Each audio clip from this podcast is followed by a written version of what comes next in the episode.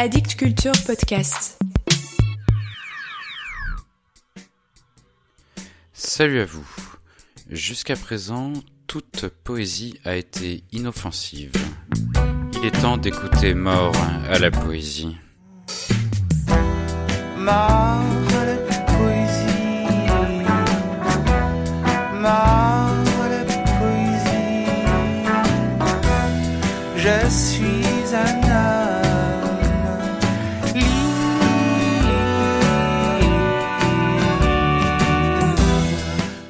Aujourd'hui, je vous parle d'une jeune poétesse de 37 ans qui est née à Istanbul en 1983, mais qui n'est pas du tout turque.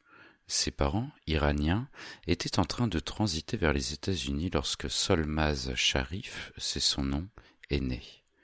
Ils avaient étudié aux États-Unis pendant les années 70, étaient revenus vivre en Iran jusqu'à la révolution qui les a contraints à partir. La famille s'installe d'abord au Texas, puis en Alabama et enfin en Californie. Son premier recueil de poèmes, Look, apparu en 2016 et s'est retrouvé finaliste du prestigieux National Book Award of Poetry.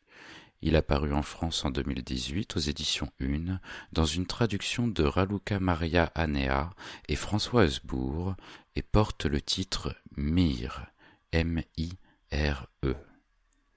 C'est un livre très étonnant, dans lequel l'autrice s'appuie sur une publication du ministère de la Défense des États-Unis, le Dictionnaire des termes militaires.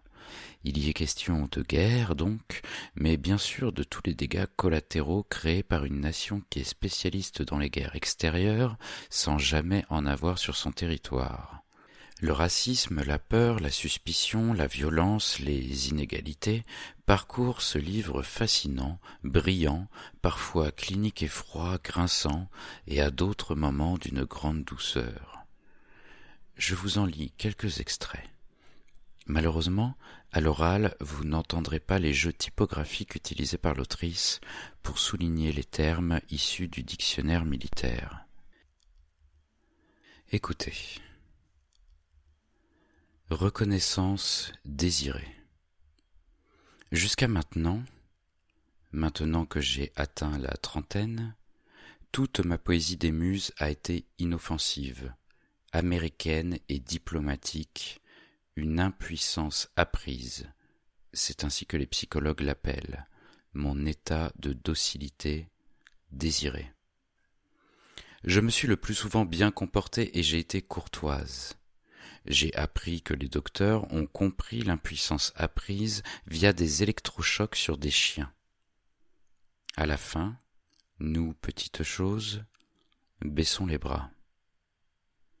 Suis-je reconnaissante d'être ici? On finit par me demander si j'aime ce pays. Parmi les démunis, les agents, la nation doivent administrer un peu d'espoir doivent répondre à des besoins alimentaires basiques, les garantir un tube dans le nez, dans la gorge, dans tout autre orifice, doivent faire un check au concierge, doivent ébouriffer les cheveux d'un enfant et le laisser courir autour du bureau ovale. Clic clic, ça pourrait être des appareils photo ou l'écran des menottes qui enserrent les bras au-dessus de la tête. Il doit y avoir un docteur à portée de main pour garantir que les épaules ne se déboîtent pas, et il doit y avoir Raspberry Beret de Prince. Clic clic, ça pourrait être du morse tapé contre la paroi d'un cercueil pour le cercueil voisin. Par ma fenêtre, la neige s'illumine de cobalt un court instant au crépuscule, et je suis surprise chaque seconde que cela dure. Je n'ai jamais vu le pays ainsi. D'une certaine façon, je ne peux dire oui. C'est un beau pays, je n'avais jamais posé mes yeux sur lui avant, c'est-à-dire pas sous cet angle. C'est ainsi que l'a formulé John Brown en levant les yeux depuis l'échafaud. J'ai l'impression que je dois me museler, ai-je dit à ma psychiatre. Donc, euh, vous vous sentez dangereuse? a-t-elle dit. Oui. Donc, vous vous sentez comme une menace? Oui. Pourquoi étais-je si surprise? De l'entendre dire Un autre. Comment pourrait-elle dire les choses qu'elle ne connaît pas? Une flèche empoisonnée, a-t-elle dit à ses camarades à la récré, dans le cou, son sifflement creux une fois décoché d'une sarbacane coupant l'air entre eux. Selon la plupart des définitions, je n'ai jamais été à la guerre. Selon la mienne, j'y ai passé le plus clair de ma vie. Anthrax dans les salières et poivrières, des voitures de patrouille aux mires peintes sur le pare-brise, un uniforme exhibant le contenu des poches de mon père sous son nez en lui demandant d'où vient l'argent.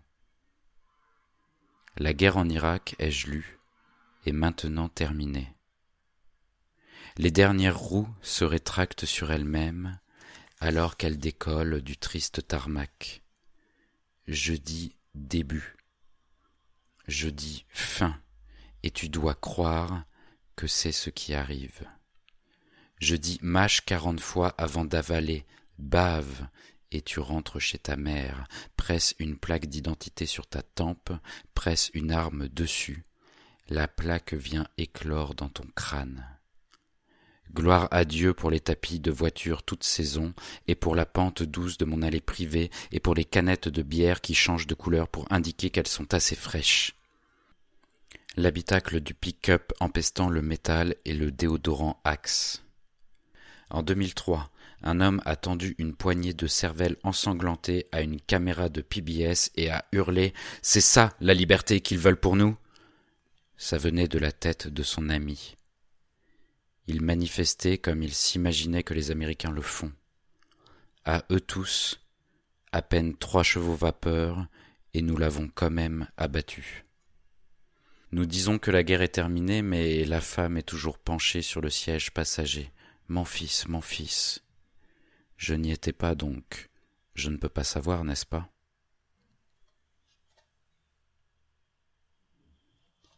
Et enfin, un dernier. Ce que je vois, ce sont tes mains épluchant des pommes, la peau s'enroulant vers le sol en une longue boucle, une bobine de film recrachée de sa boîte, et je ne suis même pas sûr que ce soit des pommes, des coins, des poires ou une patate germée du désert. Vu la quantité d'épluchures, je suppose que tu nourris les autres gars de ta tante. Tu as la tête basse. Peut-être que le photographe t'a demandé de le regarder et que tu ne pouvais supporter ça. Peut-être qu'autour de toi, ce jour-là, ils sont tombés jusqu'à ce que tu ne puisses plus comprendre comment tu avais pu ne pas être touché. Je décide que tu es heureux avec le couteau dans les mains, la poussière blanche sur tes pieds nus. Je suis heureuse de te voir pieds nus sur cette photo. C'est la seule chose qui m'a fait pleurer. C'est qu'ils existaient et que, affreusement, ils semblent déjà si morts. Je pense qu'il est juste de dire que tu veux faire quelque chose avec tes mains, que ce soit le photographe ou non qui ait placé les pommes devant toi, que ce soit des pommes ou non, que plutôt ou non, ce jour-là tu aies vu les poumons d'un ami entrevoir le fond de sa gorge. Je ne peux pas nommer les armes posées sur le mur derrière toi, Kalachnikov, obusier, alors que tu écris une lettre. J'ai écrit je me brûle les doigts sur le grill et je sens les tranchées, mon oncle qui se pisse dessus. Comment peut-elle écrire ça? Elle ne sait pas, a dit une amie, la fille d'un vétéran du Vietnam, à une autre amie, la fille d'un autre vétéran du Vietnam. Ce sont ses orteils nus qui m'ont fait pleurer, car j'ai réalisé alors qu'il avait des orteils, et parce que tout poussiéreux du sable blanc du désert, il ressemblait à des orteils de cadavre, tandis que ses mains pelaient un fruit quelques centimètres au-dessus de la terre.